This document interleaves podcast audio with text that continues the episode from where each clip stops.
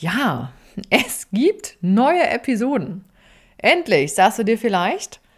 Nach einer ungeplanten Pause ist es also wieder soweit und in dieser Folge beantworte ich dir drei Fragen, die mir zur Ernährung und Bewegung immer wieder gestellt werden. Und es sind auch die häufigsten Fragen, die mir zu dem Thema gestellt werden. Es wird also ein bisschen persönlicher und am Ende gibt es noch einen Aufruf, der mir sehr, sehr am Herzen liegt. Auf geht's! Herzlich willkommen zu meinem Podcast Sport trifft Ernährung. Hier bekommst du wertvolle Infos und Praxistipps, die dir dabei helfen, deine Ernährungsstrategie in Form zu bringen. Und zwar so, dass sie zu dir, zu deinem Alltag und natürlich auch zu deinem sportlichen Ziel passt. Und jetzt wünsche ich dir viel Spaß mit dieser Episode. Ja, klasse, dass du wieder auf Play gedrückt hast. Ich bin Julia Zichner und ich zeige Sportlern, wie sie mit der richtigen Ernährung das Beste aus sich rausholen können. Zugegeben, heute geht es nicht nur um Sporternährung, sondern ähm, ich hatte ja schon gesagt, drei Fragen, die mir immer wieder gestellt werden und worauf ich nicht immer sofort eine Antwort wusste. Das gebe ich gerne zu. Ich würde sagen, kurze Rede, wir legen los. Erste Frage, kannst du eigentlich noch mit Genuss essen oder überhaupt noch mit Genuss essen, wenn du so viel über Ernährung und Lebensmittel weißt? Da muss ich ganz klar sagen, ja. Definitiv ja. Ich würde sogar so weit gehen und sagen, eben weil ich zum einen so viel weiß, was drin ist, kann ich ja auch besser selektieren. Oder weil ich mich zwangsläufig seit Jahren, eigentlich sind es ja schon Jahrzehnte, mit diesem ganzen Themenfeld Ernährung und Lebensmittel befasse, weiß ich für mich zumindest persönlich immer besser und überhaupt, wo sich es lohnt zuzugreifen und wo eben nicht. Und dieses Selektieren, wo lohnt sich und wo nicht, das geht bei mir zum einen über die Zutaten. Und da ist allen voran die Fettqualität zu nennen. Oder wenn, ja, wenn die Aussicht auf nur Aroma dabei ist und gar keine echte, sagen wir mal, Frucht beispielsweise drin ist. Na klar, durch das Beispiel des Erdbeere, da kann ich mit Aroma arbeiten oder ich kann auch mit gefriergetrockneten Erdbeeren oder mit frischen Erdbeeren, whatever, das Ganze gestalten. Und da gucke ich dann schon genauer hin und überlege mir, okay, was ist jetzt die, die Zutat, welche da zum Geschmackserlebnis beiträgt. Das ist aber, glaube ich, auch so ein bisschen meinem Berufsbild äh, geschuldet. Und selbst wenn ich jetzt was hätte, wo ich jetzt vom Verstand her sagen würde, hm, naja, musst du eigentlich nicht essen. Qualität gibt es nicht her. Da müsste dann schon die Sensorik richtig, richtig gut sein. Damit der Verstand praktisch sagt, ja gut, also wenn es denn schmeckt, okay. Und das ist ja auch immer ein Riesenargument, zweifelsohne. Aber auch das Thema Sensorik ist bei mir etwas, wo ich relativ anspruchsvoll bin. Also da muss schon eine coole Konsistenz dabei sein, da muss irgendwie so ein Geschmackserlebnis auch dabei sein. Und ähm, ja, man sagt dann auch schon, das muss interessantes Geschmacksprofil sein. Das ist so ein bisschen Fachsprache, aber das geht mir dann tatsächlich auch durch den Kopf. Und grundsätzlich gilt, gilt ja automatisch der Punkt, ne? warum soll ich das, was ich weiß oder was ich an Wissen gesammelt habe, nicht automatisch anwenden? Es wird ja immer so sein, dass wir unser Wissen und unsere Erfahrung dazu nutzen, um Entscheidungen zu anders zu treffen, vielleicht auch besser, vielleicht auch schlechter zu treffen, aber da gibt es eine gewisse Entwicklung. Alles andere wäre ja auch Blödsinn. Ja, und ich hatte es eben schon gesagt, Genuss verbinde ich mit diesem schmeckt mir Element. Ne? Also Genuss heißt für mich selbstverständlich, dass ich eben das esse, was mir schmeckt. Zumindest wenn ich die Wahl habe, das mal vorausgesetzt. Und so richtig genießen kannst du ja auch eigentlich nur die Dinge, die dir wirklich gut schmecken. Ich käme zum Beispiel nie auf die Idee, freiwillig auf Sachen zu verzichten, die ich wirklich sehr, sehr, sehr, sehr gerne esse.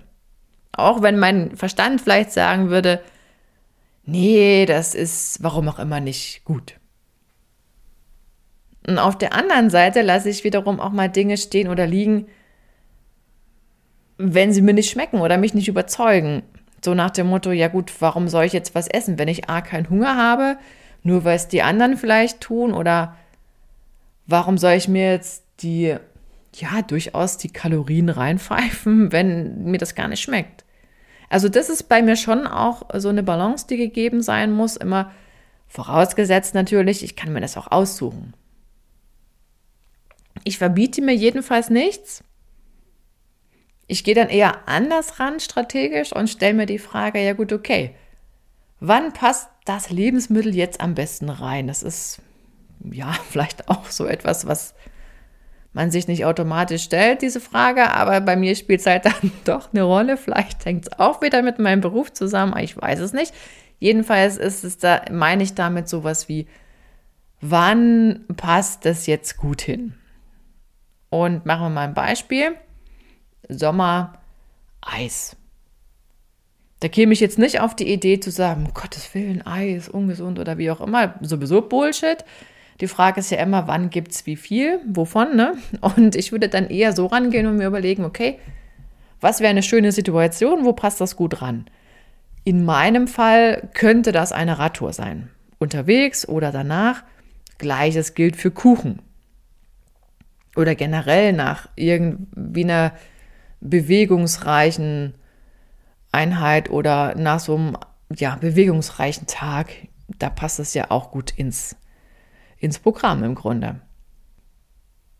Ich halte es sogar für immens wichtig, dass Essen und Trinken mit Genuss einhergeht. Und manchmal habe ich sogar den Eindruck, dass das einigen zunehmend schwer fällt. Manche lassen sich auch von den vielen verschiedenen, manchmal durchaus ja auch widersprüchlichen Inhalten zu einem Thema irritieren, verwirren, ja, so ein bisschen durcheinander bringen vielleicht auch. Und dann gibt es Unsicherheiten in Bezug auf Lebensmittel, bei einigen zumindest. Und dann kommen so Fragen wie, ist das denn gut für mich? Da hat jemand gesagt, das könnte anders sein. Und wie viel ist denn überhaupt richtig davon? Da gibt es ja auch verschiedene Aussagen. Und da findet dann das ganze Thema, also Essen und Lebensmittel, plötzlich mehr und mehr über den Kopf gesteuert statt oder diese rationale Ebene gewinnt an Bedeutung. Und man könnte auch sagen, das ist dann eher Kopfsache als, als Genuss und Intuition. Und das ist im Grunde schade, weil mir dann natürlich auch dieses Genussthema so ein bisschen abhanden kommt. Also Genuss ist wahnsinnig wichtig, zumindest meiner Einschätzung nach. Und in diesem Punkt können wir uns tatsächlich von anderen Kulturen noch eine ganze Menge abschauen. Da wird nämlich viel, viel häufiger über das Geschmackserlebnis an sich gesprochen. Ich habe das irgendwo mal gelesen, da ging es darum, äh, wie Italiener essen. Die würden sich eher die Frage stellen, wie schmeckt etwas? Also wie schmeckt die Tomate? Wie ist die von der, ja, ist die süßlich? Hat die eine feste Schale oder wie auch immer man das dann äh, sozusagen bezeichnen möchte? Das sind ja bei uns gar nicht so die Themen. Da kommt man vielleicht eher mal an so Fragen, äh, wo ist denn das her? Was ist da vielleicht drin, was nicht reingehört? Oder wie ist das gemacht? Oder ist da irgendwas drin, wo irgendjemand ähm, sich überlegt hat, dass er sich heute nicht mehr oder seit geraumer Zeit nicht mehr. Also ich, ich kann sehr verkopft essen, ich kann aber auch ja mit, mit mehr Genuss essen. Und das ist schon etwas, was, was man sich erhalten sollte oder was man wieder erlangen sollte, wenn man es verloren hat.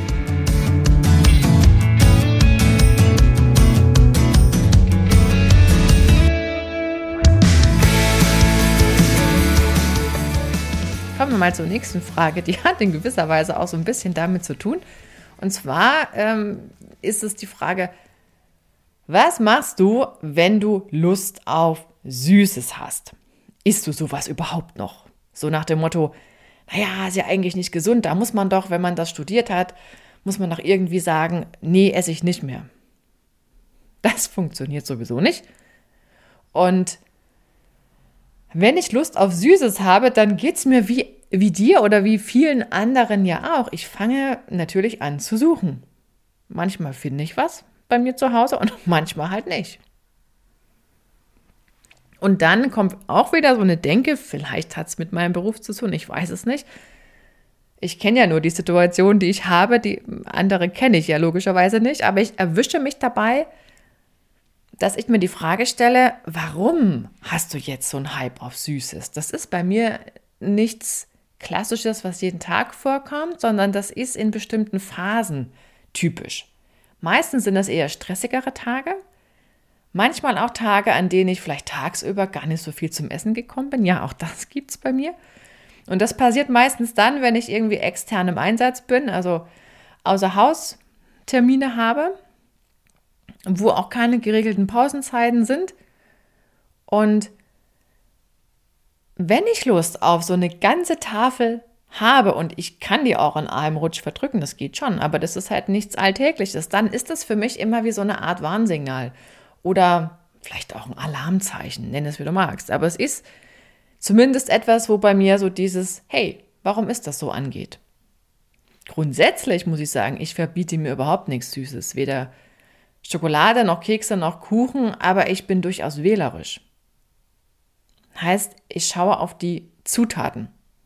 Wo ich nicht hingucke, muss ich ganz ehrlich sagen, das sind die Kalorienangaben, weil ja sowieso immer die Menge entscheidet letzten Endes, ne, wie viel Kalorien ich aufnehme. Also wie viel esse ich von Kekssorte A oder von Lebkuchen oder von Schokolade mit Nüssen oder Gummibärchen oder von wo auch immer.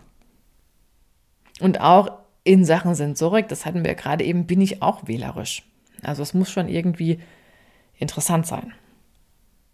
Und dann gibt es auch Momente, wo ich wirklich selten Lust auf Süßes habe und das ist immer dann, wenn ich richtig gut satt bin.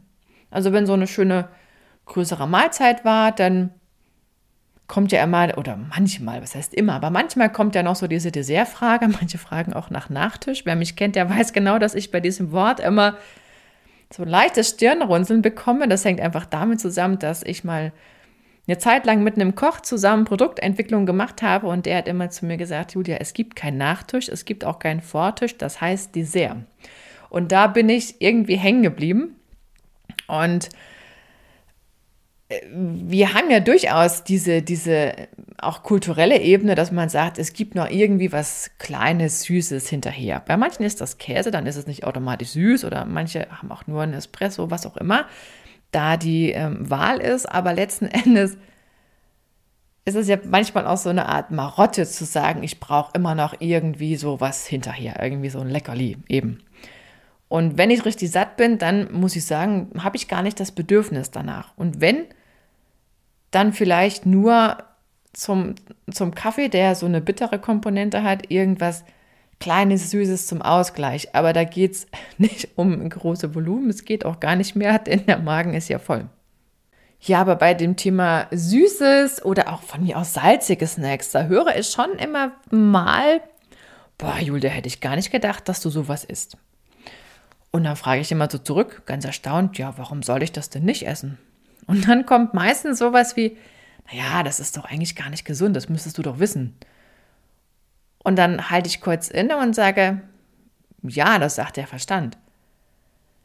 Aber das lässt sich nicht umsetzen, denn Verbote reizen umso mehr und deshalb gibt es ja auch diesen, diesen hübschen Spruch, den man auch in der, ich sag mal, Geschmacksprägung im Zusammenhang mit Kindern immer wieder anwendet.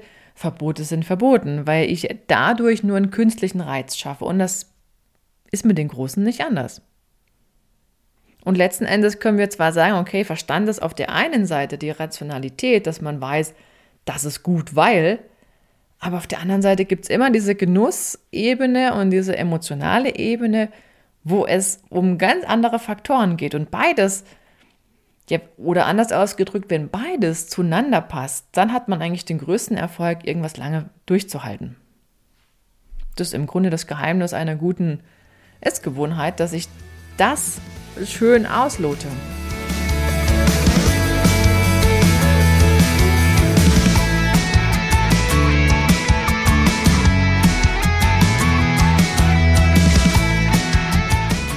Kommen wir zur dritten Frage und die hat mit Bewegung zu tun.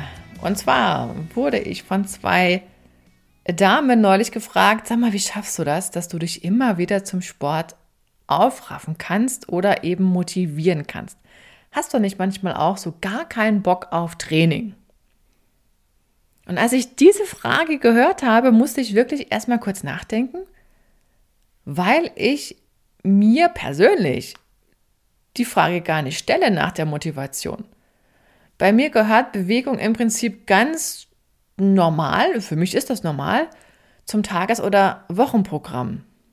Vielleicht ist es auch Macht der Gewohnheit, ich weiß es nicht. Ich bin jedenfalls grundsätzlich gerne in Bewegung, das auch von klein auf. Und ich habe dann noch mal so ein bisschen drauf rumgedacht auf dieser Frage. Und da kam mir dieses gute Gefühl, was man so nach dem Sport hat, in den Sinn. Das ist wirklich eine Motivation für mich. Also ich sehe eher das, was danach besser ist oder was es mir bringt, mich zu bewegen. Und das motiviert mich dann wiederum. Und das schlägt irgendwie alle Gegenargumente. Also das ist eine Mischung aus Verstand und diesem guten Gefühl. Und für mich bedeutet Bewegung oder Sport eben auch abschalten oder auftanken. Das ist so meine Zeit mit mir. Kreative Gedanken habe ich wahnsinnig häufig unterwegs, manchmal auch so aus dem Nichts. Kennst du vielleicht auch. Oder ich meistere eine ganz neue Herausforderung, gehe irgendwas Neues an. Auch das passiert bei diesem Thema Sport. Oder ich treffe mich mit anderen, da haben wir die soziale Komponente, um eben sich ja, auszutauschen, aber eben auch gemeinsam Sport zu treiben. Das geht ja im Ausdauersport immer ganz, ganz gut. Oder manchmal ist es auch einfach nur diese Challenge gegen mich selber, da musst du jetzt durch. Oder das ist jetzt mal eine Herausforderung und wenn du die wuppst, dann kannst du dich freuen und dir auf die Schulter klopfen. Ja, Wetter ist für mich grundsätzlich überhaupt kein Argument dagegen. Weil notfalls könnte ich immer drinnen irgendein Fitnessprogramm absolvieren, zu Hause, also selbst wenn es in Bindfäden regnet draußen. Die Zeitenfrage oder die Frage nach der Zeit, die ist ja ohnehin, wenn wir ehrlich sind, eine der Prioritäten. Das heißt, die Dinge, die uns wichtig sind, die werden wir immer irgendwie umsetzen. Da finden wir immer eine Lücke. Und wenn man wartet, bis man Zeit hat, dann, du wirst es wissen, passiert es meistens nie. Oder dann besteht die Gefahr, dass es nie passiert. Also lieber zehn Minuten trainieren als gar nicht, das ist so meine Methode. Und wenn ich weniger Zeit habe, dann sage ich nicht, oh, ich habe nicht ausreichend Zeit, dann lasse ich es heute ganz weg, sondern dann gibt es irgendwie andere Übungen. Also ne, beim Beispiel Fitness, dann kannst du ja auch was Komplexes machen, wo der ganze Körper schon äh, sozusagen ähm, trainieren muss oder mitmachen muss. Oder ich verkürze meine Laufrunde und erhöhe stattdessen mein Tempo oder baue mehr Höhenmeter ein. Das kann ich auch auf der Radrunde machen. Also das passe ich dann schon an und ich mag das Gefühl, wenn die Muskulatur mit mir spricht. Also wenn sie auf Reize reagiert. Und das, ja, ist vielleicht auch so eine Art Körpergefühl oder überhaupt das Körpergefühl, was, was mich antreibt. Sprich, ich würde das, was ich was ich habe, was ich mag, eben auch gerne erhalten und das so gut mir das möglich ist. Und das motiviert dich dann wieder, eben Schritt für Schritt voranzugehen und zu trainieren. Ja, und dann gibt es natürlich auch Tage, an denen ich ja gefühlt wenig Zeit oder keine Zeit zum Trainieren habe, die einfach stressiger sind und wo ich vielleicht auch überhaupt keine Lust, keine Muße, keine Power mehr habe, mich zu bewegen vorher oder nachher, dann, dann ist das eben ein Tag zum Erholen. Die sind ja auch nötig. Und das baue ich dann ganz bewusst in meine Wochenplanung ein. Und wenn ich unterwegs bin, also auf Reisen praktisch, Dienstreisen, je nachdem, dann habe ich schon immer Laufschuhe dabei und Trainingsklamotten oder auch ähm, so, so ein Terraband oder Powerbands. Also das kann man ja auch sehr bequem einstecken. Das passt in jede Handtasche sozusagen. Da braucht man kein großes Gepäck. Ja, und wie schon erwähnt, mache ich mir meistens so eine Art Wochenplanung. Ne? Was steht an? Wann könnte Training reinpassen? Wie lange könnte ich wann so ein Zeitfenster freischaufeln? Was lässt sich vielleicht gut miteinander verbinden? Da sind schon manchmal sehr kreative Lösungen gefragt, aber das gehört dazu. Und vielleicht noch ein Punkt, ich nehme das wirklich ganz bewusst vor, mich zu bewegen und zu trainieren. Also ich lasse das nicht auf mich zukommen, so nach dem Motto, ach na ja, wir schauen mal, wie es sich so entwickelt, sondern für mich ist das immer ein gesetztes Zeitfenster. Oder ich mache es auch gar nicht immer schon mit der Zeit fest, sondern für mich ist es einfach im Programm drinstehend und ob das jetzt 10 Minuten oder 60 oder 120 Minuten sind, das wird sich dann auch manchmal im tagesaktuellen Geschäft erst ergeben. Die Tage gibt es auch, klar. Aber für mich ist klar, ich habe eine überwiegend sitzende berufliche Tätigkeit. Ja, ich sitze viel am PC und am Schreibtisch, das ist nun mal so. Und da habe ich ganz klar auch das Bedürfnis, mich dann auch ja, zu bewegen. Und deshalb muss ich mich vielleicht auch gar nicht dazu zwingen. Vielleicht ist es das. Weiß ich nicht. Ich habe mir jedenfalls mal ein paar Gedanken gemacht zu diesem Punkt. Und vielleicht war für dich auch irgendwas dabei, wo du gedacht hast, ja klar, stimmt. Interessanter Gedanke. Den greife ich mal für mich auf. Ja, Fazit ist schnell gemacht in dieser Episode. Für mich gehört Genuss dazu. Verbote sind gerade in Bezug auf Lebensmittel tabu, verboten sozusagen. Und eine gute Planung, die ist auch bei mir nötig, wenn es um Training geht. Also um das unterzukriegen, mache ich mir eben auch meine zielgerichteten Gedanken. Sonst wäre es vielleicht auch manchmal hinten runtergefallen oder ich hätte mich auf die Couch gelegt und dann mich nicht mehr aufgerafft.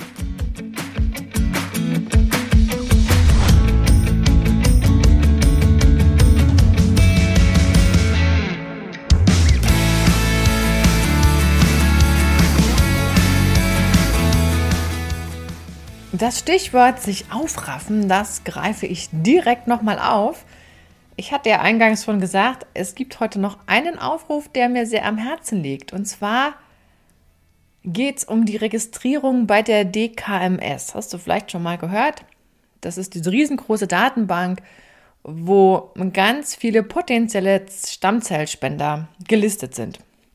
Ich habe das vor Jahren auch schon mal gemacht, auch weil eine Kollegin betroffen war und eine Stammzellspende brauchte und ich zu der Zeit noch nicht da drin stand, dann war für mich eben der Anlass. Und jetzt ist tatsächlich wieder jemand in meinem näheren Umfeld betroffen, und zwar die Tochter von einer lieben Kollegin, hat im August die Diagnose Blutkrebs bekommen und die Emily ist 16 Jahre alt und braucht eine Stammzellspende und zwar dringend. Und leider kommen weder ihre Eltern noch ihr Bruder als Spender in Frage. Und man hat natürlich auch schon gesucht, weltweit in dieser Datenbank, aber noch keinen passenden Spender gefunden. Und jetzt geht es darum, noch so viele neue oder ja, neue Daten im Prinzip in diese Datenbank hineinzubringen, so viele wie möglich frisch registrierte. Und wenn du noch nicht da drin stehst, dann könnte das natürlich der Moment sein. Wie kommt man jetzt in diese Spenderdatei? Du kannst auf der einen Seite das Ganze online erledigen. Da gehst du einfach auf die Website von der DKMS, also dkms.de. Du kannst aber auch direkt dahin gehen, wo auch die Geschichte von Emily zu finden ist. Das ist dann dkms.de slash Emily mit Y hinten. Und da wird man auch im Prinzip ganz klassisch geführt, bestellt sich ein Registrierungsset, das kommt dann mit der Post nach Hause. Und das Prozedere ist denkbar einfach und total schnell erledigt. Du machst einfach nur einen Wangenabstrich, alles ist genau erklärt und schickst das dann ins Labor. Ja, und wenn du im Raum Stuttgart wohnst, dann hast du sogar das Glück, dass du dich live registrieren kannst, direkt für die Emily. Also das ist eine Typisierungsaktion, die bekannte Freunde von ihr eingeläutet haben und das findet statt in Reutlingen bei AEG in der Rommelsbacher Straße 63 am eben Samstag, 8.10. zwischen nachmittags 14 und 18 Uhr. Dann brauchst du nichts abschicken, gehst dahin, machst deinen Wangenabstrich und fährst wieder nach Hause. Wäre auch ein schönes Ziel für eine Radtour am Samstag, nur so als Idee.